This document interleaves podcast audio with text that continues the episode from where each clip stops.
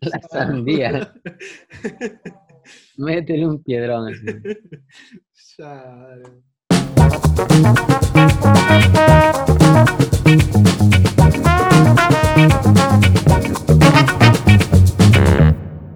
Hola, soy Hans López. Hola, yo soy Denis Espinosa y somos Incastar. Hoy día vamos a tocar un tema bastante importante en diseño, que es el brief ideal. ¿Cómo comprender a tu cliente? Eh, hay muchos que no saben realizar un brief, se confunden o buscan ayudas en páginas, ¿no? De cómo crear un brief, pero esos briefs no suelen ser siempre ideales. Así que hoy tocaremos cuatro puntos para que puedas elaborar tu propio brief. Justo se me, había acordado, creo que el brief es como una carta de amor, ¿no? Una carta de amor que le escribes a una chica y si esa, esa misma carta de amor no la puedes usar a otra persona. Es algo parecido a lo que sería un brief, ¿no? Es una pequeña carta, un pequeño slang como lo, llenaban antes, ¿no? Entonces es un tipo de, de, carta personalizada que funciona solamente para un cliente o para un tipo de, de negocio. ¿Cuál, cuál sería los problemas más comunes de un brief? Eh, el brief es un formulario. Un formulario, y a todo formulario, seamos, seamos honestos, ¿no? Entre nosotros, es aburrido. Ah, incluso en el tema eh, de User Experience Design, eh, todo formulario es lo más aburrido que existe y los diseñadores User Experience luchan día a día para hacer del formulario una tarea más, más fácil, más fluida. Y porque cuando vemos un formulario en internet, eh, tenemos que llenarlo al toque. Eh, buscamos una, una oportunidad para no llenarlo. Excusas. Entonces, eso mismo sucede con, con el cliente. O sea, le enviamos un, un formulario de preguntas y el cliente lo va a ver y es una encuesta que es demasiado extensa, eh, no sabe cómo empezarlo, eh, tiene, va a buscar muchos pretextos para no llenarlo. Entonces, eh, una de, las de, las, de los problemas que podríamos acotar primero es que las preguntas no son muy concretas. no se intenta identificar el problema principal, el problema a solucionar. Entonces, ¿qué hacen? ¿Qué hacen la mayoría de diseñadores? Oh, vamos a enviarlo, incluso nos ha pasado a nosotros, ¿no? Eh, por el apuro, eh, cogíamos y buscamos en, Google brief para logo, nos bajamos del primero que encontramos, vemos las preguntas, son más o menos respetables las preguntas, y le, cambiamos el logo y le enviamos al cliente y esperamos que lo llene con, con, bastante ahínco, pero no siempre da buenos resultados. Eh, otro punto sería la falta de conocimiento del cliente para entender para qué está llenando el brief. El cliente no, no muchas veces conoce para qué llena el brief. Incluso hay pocos que, conocen eh, el, el, objetivo principal. Entonces, si no lo va a entender, ¿cómo nos va a dar esa información correcta? O sea, no lo valora.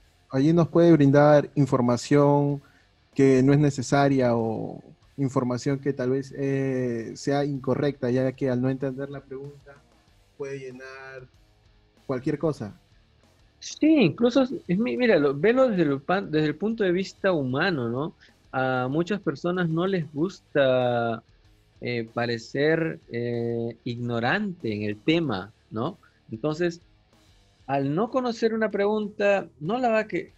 y ha pasado, o sea, he visto unas respuestas de clientes que eh, envían solamente por llenar y al final no nos, está, no nos está dando la información que realmente necesitamos y no se ayuda a sí mismo el cliente y a nosotros no nos ayuda en nada y le hacemos perder su tiempo y no conseguimos nada con, ese, con esa información. Ahora, si, si el brief a veces se suelen colocar demasiadas preguntas, ¿no? Sí, algunas, algunas preguntas son innecesarias. Ok, porque también puede haber una desconexión con, el cliente, ¿cierto? ¿Desconexión en qué aspecto? Eh, al, enviarle un brief y no tener, por ah. ejemplo, una conversación directa con él. Claro, o sea, estamos en una época, incluso luego de la pandemia, eh, una época eh, que nos ha tocado evolucionar en, en el vuelo, ¿no? O sea, la, la, la misma... Antes, ¿quién conocía Zoom? este, y ese tipo de, de, mecanismos, de tecnologías que, que, ahora nos permite comunicarnos directamente con el cliente a través de, plataformas. Entonces, a, al querer enviarle un brief a través de un medio, es como enviarle un telegrama, o sea, una, carta por correo y esperar cuando te lo reenvíe, ¿no? Es, es, incluso suena un poco arcaico estar haciéndolo de esa manera, ¿no? Y ahorita, por ejemplo, yo estoy aquí en Rusia ya unos 15 años, este, muchos clientes ya no quieren que le envíes el brief Simplemente esperan tu llamada para que al menos tengas un poco de contacto, em, contacto em, emocional, ¿no? O sea, quieren decírtelo todo con la voz. Y casi muchos productos ahora se están orientados a eso, a nada que sea por correo. Por correo solamente son documentos, son cosas que quieres que se guarden eh, como un historial.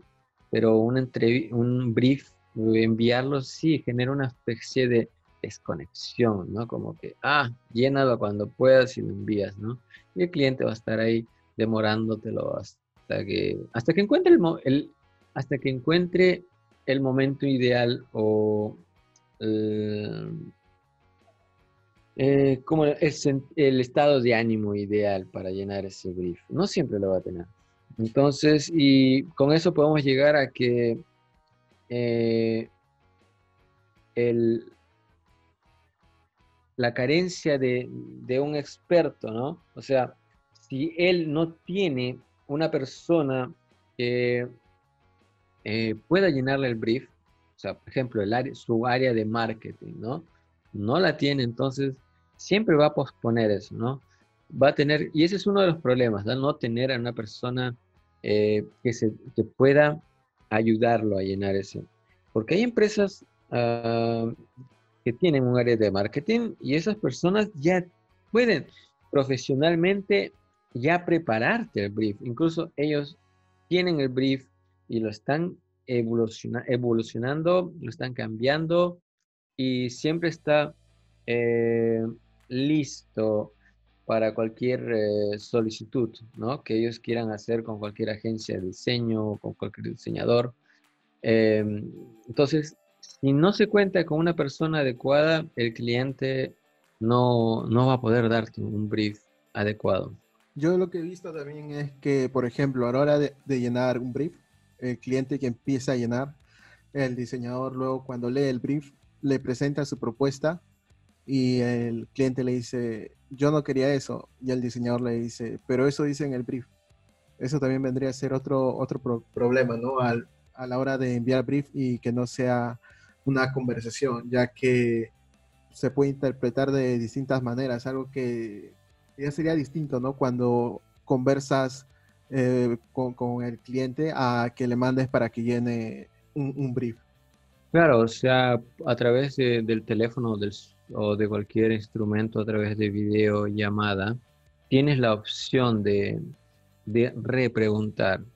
En el brief no. En el brief, si encuentras un error, vas a enviarle otro email, vas a preguntarle qué quisiste decirme con esto, o por esta pregunta no está bien resuelta. Entonces, llamémosle, generas burocracia donde no debería de existir.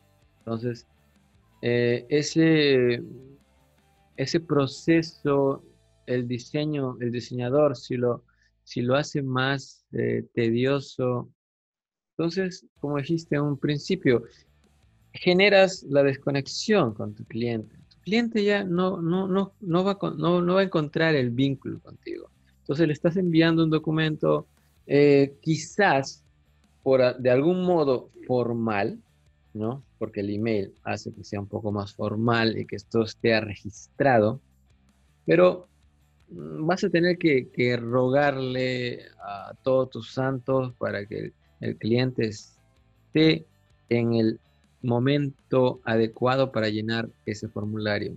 Y si es extenso, aún peor. Eh, porque nunca vamos a estar seguros en qué momento lo va a llenar. De repente está, lo ha llenado apurado porque tendría que irse a una cita con otro, con un proveedor o, cualquier cosa que tenga en su, en su día a día.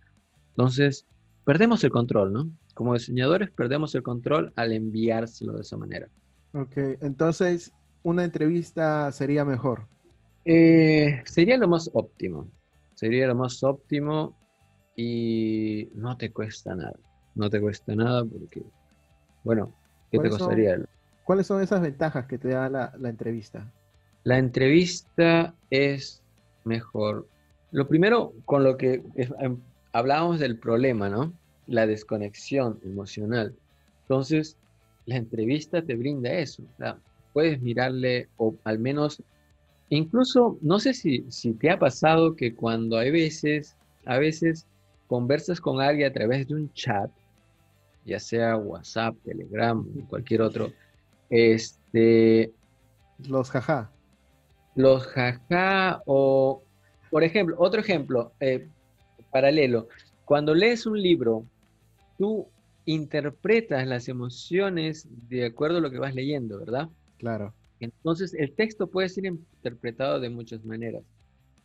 Entonces, en el chat muchas veces me ha ocurrido con personas allegadas o amigos, tú le escribes un pequeño chiste, una pequeña broma, una pequeña eh, enojo, un pequeño enojo, y la persona reacciona como, porque no te está viendo a los ojos, no está viendo tu reacción, no está viendo, pensó que estabas en realidad diciéndole algo molesto o no sabía que era una broma o lo tomó como broma cuando en realidad era serio. Entonces, claro. no hay esa conexión. Eh, el, texto tota-, es totalmente muerto.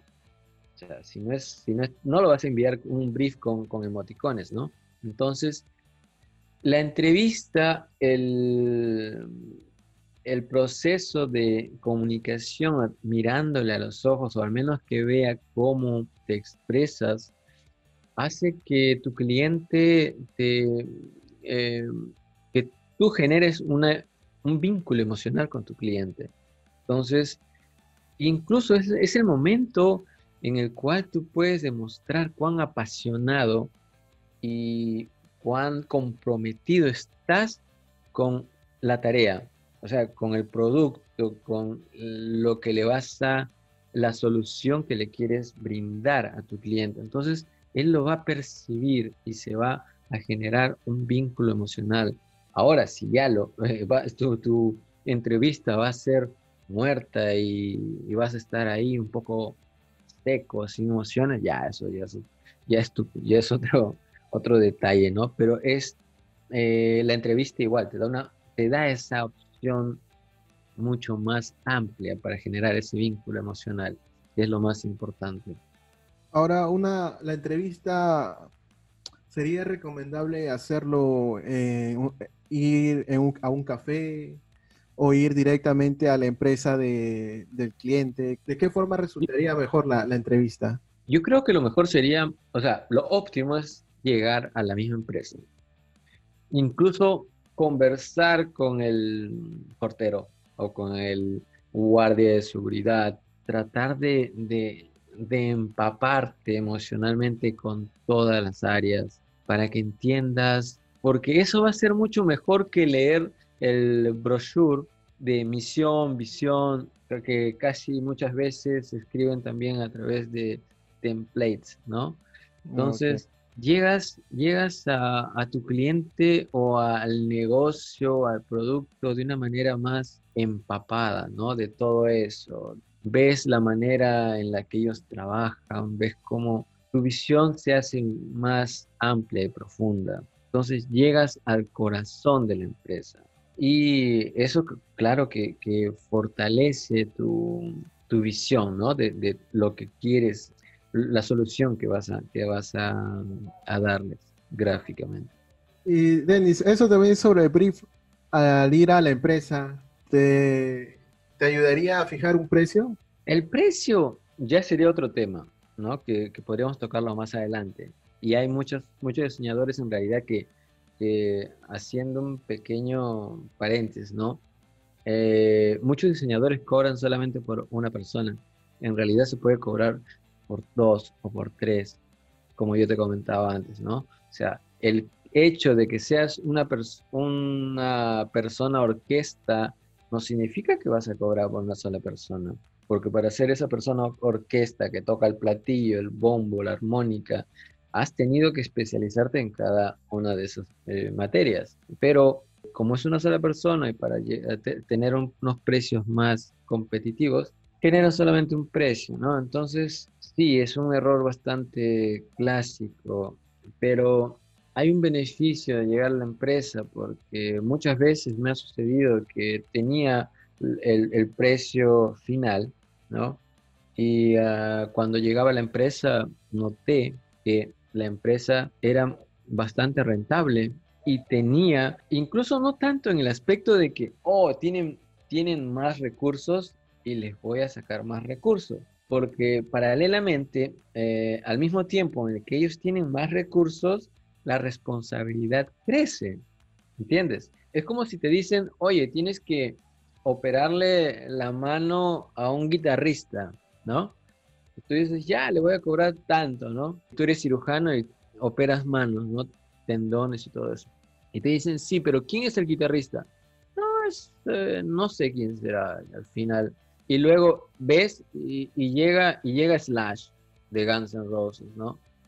Y ya, pues, o sea, no es, no es tanto el hecho de que te va a poder pagar, sino la responsabilidad que, va, que, vas a que vas a asumir al operarle la mano a Slash. O sea, es su mano por lo mismo que toca la guitarra y entonces sube, es como el asegurarse, eh, la aseguradora, ¿no?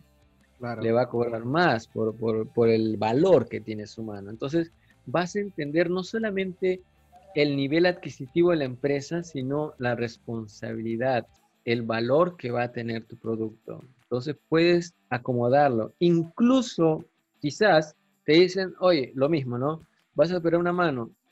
Llegas y ves a una persona que en realidad de repente es futbolista o no usa su mano en, nada. Entonces ves que le puedes cobrar un poco más barato a ayudarlo, ¿no? Y eso sucede, que hay clientes que, que realmente no tienen los recursos y simplemente por, por ayudarles puedes darle el precio no tan alto, simplemente evalúas y sabes que, y pones tus condiciones, claro, ¿no? Eso te permite, ¿no? Evaluar más directamente la parte adquisitiva de la empresa y la responsabilidad que esto implica. Y ahora, Denis, ya viendo cuáles son los problemas que se tienen en un brief y también por qué es mejor realizar una entrevista, ¿cómo sería lo ideal para preparar una entrevista? Eh, bueno, antes de eso quisiera acotar y decir algo adicional eh, con respecto a por qué la entrevista es mejor. Te va a permitir llenar el formulario o el brief de manera correcta porque vas a ser tú quien lo llene, no el cliente. De esa manera también demuestras a tu cliente tu profesionalismo, tu interés, tus ganas, o tu profesionalismo, ¿no? Ahí ya también eh, tienes que mostrar tu, tu, lado vendedor, ¿no? Es, esa es la, la oportunidad que tienes para cautivar a tu cliente. Y sales seguro de esa entrevista que tu brief ha sido llenado por la persona que generó las preguntas para ese brief y no el cliente, ¿no? Entonces, sales 100% seguro de que ese brief ha sido llenado de manera correcta. Y con respecto a, ¿qué me, qué me preguntabas? Eh, ¿Cómo sería la forma correcta de preparar una entrevista? Ah, bueno, es, ahorita es muy fácil, ¿no? Lo primero es es el análisis. El análisis del cliente y de sus competidores directos, indirectos, eh, analizar sus redes, ver eh, cuáles son sus flaquezas, incluso si se puede pedir algunos documentos, me refiero a PowerPoint, presentaciones, qué tienen gráficamente, ¿no? Entonces, tiene que analizar bien antes de la entrevista. Tiene que llegar, es como ir al doctor y ya llegar con los resultados de tus análisis, ¿no? Con tus radiografías, todo eso, para que la consulta con el doctor sea más efectiva. Lo mismo aquí, ¿no? Si llegas a un brief y no sabes nada de tu cliente, vas a regresar nuevamente porque la primera entrevista no va a ser tan productiva. Y también tenemos que recordar que las preguntas de cada brief son individuales, es lo que te comentaba eh, sobre la carta de amor, ¿no? Si tú le escribes a una chica eh, una carta de amor, que ahora poco ya se hace, no creo que se, que se haga eso ahora, pero como se decía antes, ¿no? Tú la analizabas, o sea, la conocías, le preguntabas a sus amigas, oye, este, ¿qué le gusta, qué no le gusta? Alguien que te haga el bajo, este, cuáles son sus gustos, a dónde va, qué come y todo eso, ¿no? Entonces, eso es más o menos el análisis que tienes que hacer con tu cliente, ¿no? Antes de ir a, a engatusarlo o a proponerle algo, ¿no? Entonces, de la misma manera, entonces preparas tu carta para la chica, se la envías y obvio que esa carta, de aquí a un año conoces a otra chica X, no le vas a enviar la misma carta, porque la chica va, le va, a, va a tener otros gustos, va a tener otras, otras costumbres, entonces vas a tener que analizarla nuevamente y cada carta de amor va a ser individual. Lo mismo el brief. El brief es un formulario que vas a tener que generarlo para cada cliente, para cada negocio, para cada proyecto. Es individual. Entonces, todo lo que investigas de ese cliente es totalmente único. Por ejemplo, ¿cómo prepararse? Nunca lo, lo fatal. Nunca preguntes aquellas preguntas que para obtener un sí o un no. ¿Te gusta tu, tu marca? No. Es, es fatal, porque no, no consigues nada. Es una pregunta tonta. Las preguntas tontas se responden con sí y no. Tienes que hacer preguntas que, que generen eh, una conversación. Entonces, eh, lo más importante, creo, para una entrevista, para branding o para un logotipo, es qué problema se va a resolver. Para mí es el primer, eh, es la matriz, ¿no? ¿Qué es lo que va a resolver eh, esta solución gráfica? O sea, eso sería como una de las primeras preguntas que se debería hacer. Sí. Que el cliente, vas a tener que, que pararlo de cabeza y que saque todo, esa, todo lo que tiene dentro, todo lo que conoce.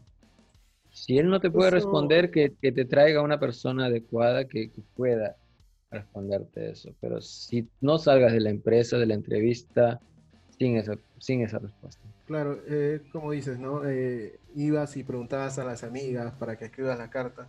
En este caso, las amigas serían, pues, los empleados.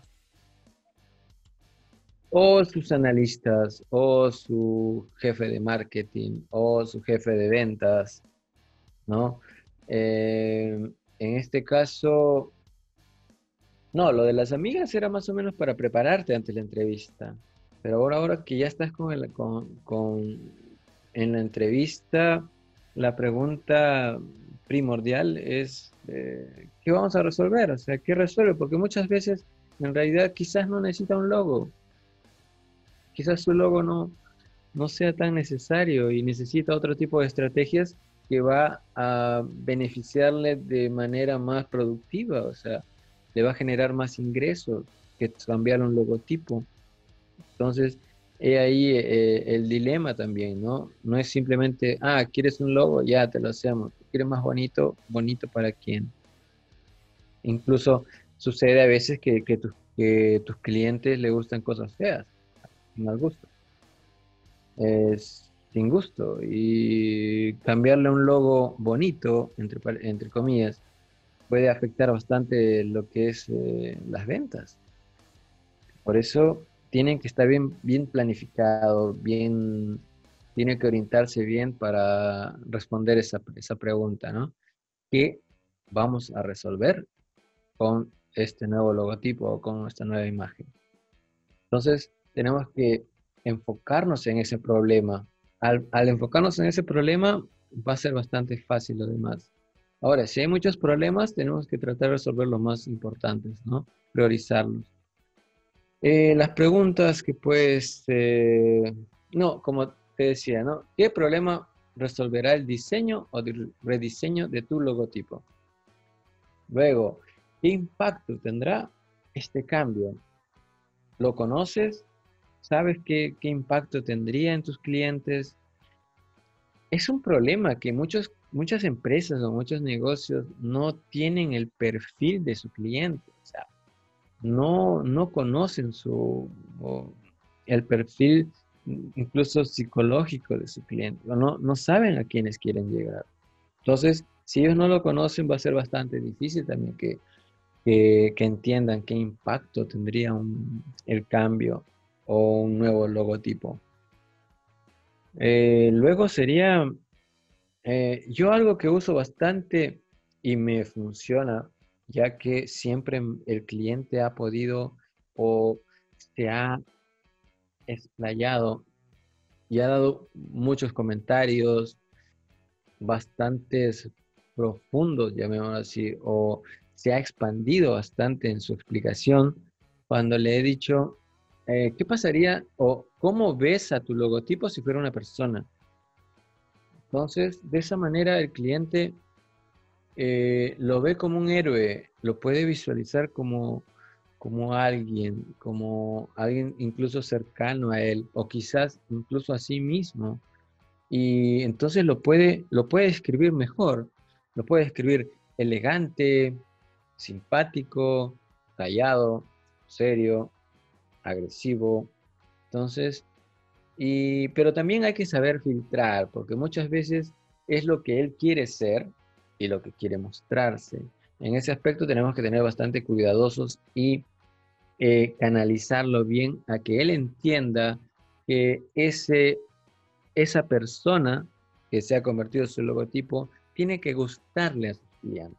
O sea, sus clientes van a verlo a ese, a esa persona. Entonces, es una especie de práctica que tenemos que tener bastante cuidado en filtrar todo lo que diga el cliente cuando el cliente visualiza a su logotipo como una persona. Luego, ¿dónde se usará el logotipo? Bueno, tenemos que, saber todo con respecto al uso que tendrá, ¿no? Impresos, videos, animaciones, eh, ya que eso te te permite saber qué limitaciones va a tener el logotipo. Te hago un ejemplo. Una vez eh, me dijeron, hazte este logotipo. Lo querían con bastantes detalles, bastantes detalles. Al final eh, les, les pregunté, pero ¿dónde, usualmente, dónde se imprime tu logotipo?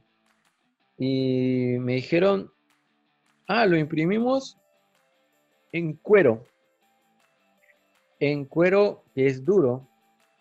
¿Y cuál es el mínimo tamaño del logotipo que va a estar en ese cuero? Eh, ah, algo de 3 centímetros. Entonces, si le metemos bastante detalles en el cuero, estamparle con, con fuego o con presión, hace que esos detalles se borren, o sea, no se vean. Entonces, el logotipo ya no podría ser tan, con tantos detalles tendría que ser lo más simple posible, con menos elementos, un cuadrado, un círculo, dos cuadrados, dos círculos, entonces que, al estamparlo no pierda su, impacto. Y esas serían las cuatro preguntas que yo considero que, deben de ir sí o sí. Ya, ya, Denis. Mira, entonces ya hemos tocado estos puntos, ¿no? Ya, ya se tiene la investigación del cliente, sus debilidades, qué es lo que más resalta, lo más importante. Eh, ya, ya sabemos que el cliente no, no quiere llenar brief, no le gusta llenar brief y que las preguntas lo tiene que hacer el diseñador, ¿no? Pero que tiene que ser unas preguntas personalizadas para el cliente y que es mejor realizar una entrevista, ¿no? Ahora mi pregunta es, ¿las entrevistas reemplazan el brief? Eh, no. Eh, el brief es el documento que va a estar dentro de la entrevista. El brief es parte de la entrevista, pero no le hace llegar al cliente. Por ejemplo, hay lo que es el design thinking, ¿no? El design thinking es el proceso, uh, ellos, ¿cómo, ¿cómo, hacen los, las personas que, que, realizan la entrevista del design thinking? Primero ellos crean, no crean, eh, identifican el problema, luego generan preguntas, ¿cómo solucionar ese problema? Luego van a la calle, van al campo, eh, buscan a su cliente potencial o su usuario y hay dos personas. Una persona que se dedica a llenar las preguntas, o sea, lo que va a decir el cliente o el usuario, y otra persona al costado conversa con, la, con el usuario. No le hace preguntas, conversa. O sea, todas las preguntas que están en el formulario, trata de conseguirlas a través de conversaciones, o sea, de una conversación directa, amena con el cliente. Tienes que, simplemente conversar con él. Y la otra persona está ahí llenando. El, el cliente, usuario, dijo algo que responde a esa pregunta, entonces lo apunta. Pero el cliente ni siente que, le están haciendo preguntas. Él siempre está conversando. Entonces, ese es el método que tendría que hacerse para mm, una entrevista, para, para, llenar un brief, ¿no? Si se puede tener dos personas, perfecto. Si no, ya, pues esa es tu tarea, ¿no? Tu tarea es conversar y llenar eh, las preguntas que tú mismo has, te has planteado que quieres conseguir de tu cliente, pero va a, va, va a tener que ser mm, totalmente dinámica, amigable, abierta, como una conversación entre amigos, simplemente, y el cliente de esa manera se puede soltarse, se puede soltar, se puede abrir emocionalmente, ¿no? Puede sentirse más, más confortable. Más en confianza. Eh, más en confianza, sí. Y generas ese tipo de, de, conexión emocional, ¿no? Entonces, tiene que ser ameno e interesante para él. Y eso hace que el cliente también sienta el control. Es una especie de manipulación, en realidad, ¿no? Psicológica, pero para el beneficio del cliente. Sí, eso yo creo que sería lo más, lo más importante, ¿no? Entender que el brief no reemplaza, la entrevista no reemplaza el brief, el brief está dentro de la entrevista.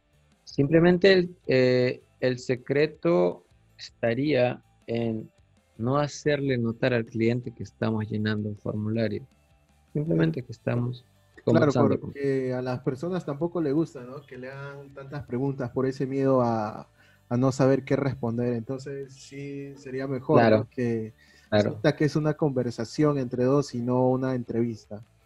Así es, así es, porque las entrevistas son más, te sientes un poco presionado, ¿no? A que tienes que responder, y no solamente responder, sino responder correctamente. Eh, la manera de, lograr esto es a través de con una conversación, una conversación amena con el cliente, una entrevista amena con un brief de soporte, hace que que, la información llegue a tus manos de manera correcta y óptima. Vamos, un brief sólido con la información correcta del cliente es, es un auguro de, de, un logotipo o un branding bien hecho. O no, no lo diría bien, lo diría de manera óptima o efectiva, porque no hay un cliente, no hay un logotipo bonito, feo, bueno, malo.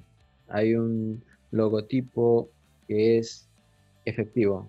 Efectivo porque trabaja dentro de, es una pieza primordial o de, una marca, de una estrategia. El logotipo no, no va a transmitir emociones directamente. El logotipo logra eh, ser parte de, toda esta matriz de lo que es el branding. Entonces, si logramos a través de un, de un buen brief, vamos a tener un buen manual para realizar un buen un logotipo efectivo. Entonces, para, para lograr un, un buen brief, digamos así, un brief ideal, debemos centrarnos tal vez en tres puntos, ¿no? La, la, tarea del proyecto y cuál va a ser su valor, para qué es el producto, qué problemas debemos resolver para la gente y cuál es la ventaja que tiene. Otro punto sería los objetivos comerciales, si será rentable el proyecto, las soluciones del proyecto. Y, el último punto sería los indicadores ¿no? específicos de éxito. ¿Cuál es su propósito de, de este proyecto? ¿no? ¿Qué es lo que quiere lograr? Así es. Entonces, todos esos puntos, si ya tenemos en cuenta, ayudaría a manejar el concepto de un logotipo para que resulte más efectivo? Sí, es una base, es una base bastante sólida. Es como cuando en el proceso de logotipo, ¿no? Yo siempre digo, si, encuentras una, una buena fuente o una fuente adecuada para el logotipo, ya tienes el 80% de tu logotipo. Es en el proceso de diseño, ¿no? Ahora, en el proceso de, del, del desarrollo del logotipo, de generarlo, de, pensarlo, de dibujarlo, de diseñarlo, el brief eh, muy llenado óptimamente, eh, te va a dar un, un respaldo bastante sólido, ya que el cliente no va a tener opciones a decirte que no era lo que quería, ¿no? Que en realidad has logrado comprender a tu cliente, has, has entendido lo que en realidad quiso decirte. Es lo más, eh, es lo óptimo en este proceso de, la entrevista. Entonces, con eso estaríamos cerrando este tema del brief. Sí, esperamos tener, tocar el próximo tema que sería los clientes. Bueno, creo que podemos tomar el, al que le, votaron menos igual lo tendremos que tocar, porque al final creo que, que se resisten a veces a, llenar un buen brief los clientes difíciles y cómo Entonces eh, podríamos dejar un pequeño, una pequeña plantilla más o menos con unas preguntas específicas, ¿no? Para, y ya más o menos ellos seguían de esas preguntas y comiencen a armar su propio brief. Sí, le podemos dejar ahí a, los chicos, de las chicas, un, documento. Esperemos les sirva de algo, ¿no? Una base. Ok. Entonces, si cerramos, no se olviden de seguirnos también en nuestras redes, en Instagram, tanto como en Facebook, estamos como Inkestar.com. Y pues ahí ya nos estaremos viendo. También haremos directos en Instagram sobre estos temas, que tal vez también participen algunos de nuestros seguidores. Sí, cualquier pregunta, no duden, escríbanos en cualquier plataforma. Nosotros encantados de ayudarlos y de eh, responder a cualquier inquietud. No nos creemos dueños de la verdad, tenemos nuestra metodología de trabajo, nuestra experiencia, confiamos en ella y simplemente la compartimos. Bueno, un gusto. Hans, nos vemos.